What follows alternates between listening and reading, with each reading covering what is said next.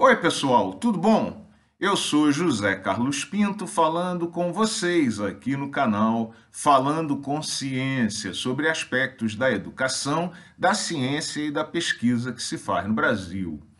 Infelizmente, o governo federal iniciou na última sexta-feira, 27 de maio de 2022, mais uma batalha da sua longa, permanente e incessante guerra contra a educação, a cultura e a ciência no Brasil. Mas para você entender essa história, é necessário primeiro dizer que o servidor público federal está sem correção salarial há cinco anos, desde o ano de 2017, e que nesse período a inflação acumulada já corroeu mais de 30% do poder de compra dos salários dos servidores públicos federais.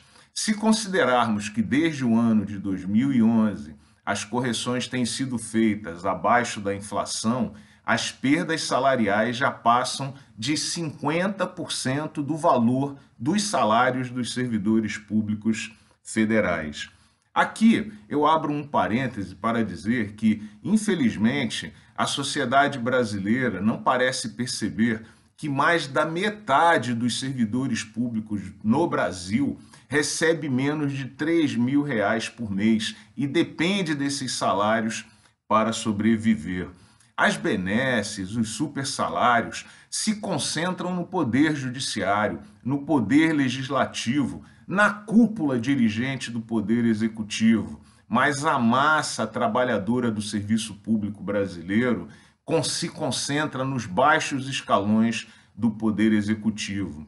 Infelizmente, por razões ideológicas, a grande mídia trata todos de forma igual e bota todo mundo no mesmo bolo, embora as vantagens indesculpáveis e injustificáveis ocorram em setores muito bem estabelecidos do serviço público que raramente têm sido denunciados. Fecha parêntese.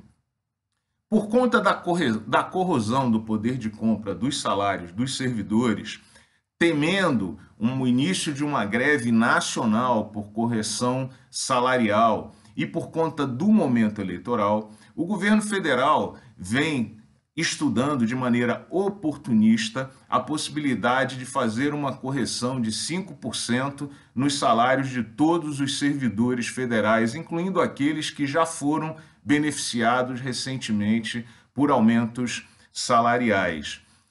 Contudo, diante das perdas, é óbvio que essa correção é absolutamente irrisória e tem objetivos apenas eleitoreiros.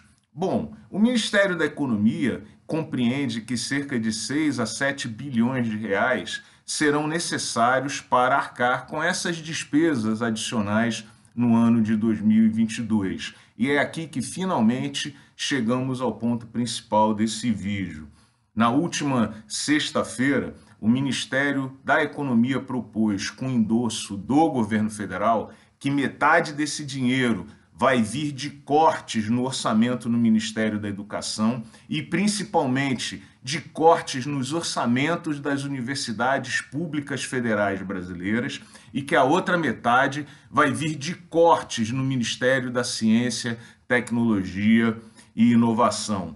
É importante dizer que os orçamentos das instituições superiores do ensino superior público no Brasil já são superiores a 60% e que esses valores corresponderão a cortes adicionais de quase 15% e que levarão as universidades públicas federais à asfixia e que muitas delas que já não conseguem mais pagar contas de água e de luz terão que simplesmente interromper suas atividades.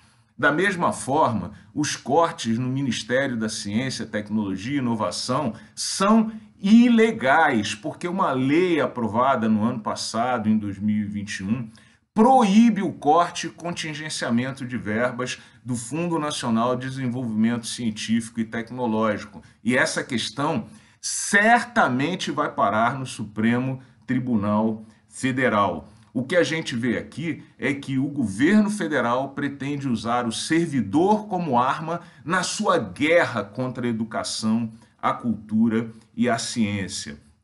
Um ponto muito importante é que aqueles crédulos que ainda prestam apoio a esse governo federal obscurantista vão dizer que é preciso tirar o dinheiro de algum lugar. E aí eu quero apenas lembrar a vocês que o orçamento secreto guardado para esse ano de 2022 é superior a 20 bilhões de reais. Dinheiro que a imprensa, os cidadãos brasileiros não têm conseguido acompanhar e não sabe como está sendo utilizado. Esse dinheiro é suficiente para pagar esse aumento três a quatro vezes. E, portanto, não é verdade que não haja recursos e não haja outras fontes que possam ser usadas para dar esse aumento irrisório ao servidor público.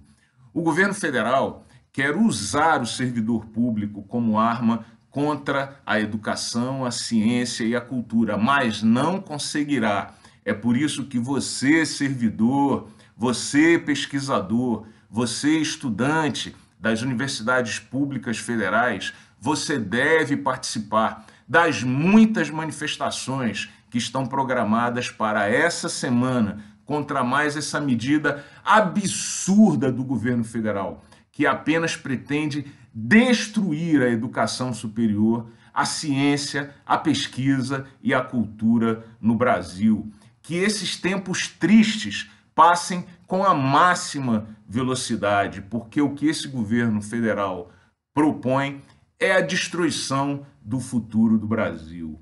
Um grande abraço e até o próximo vídeo.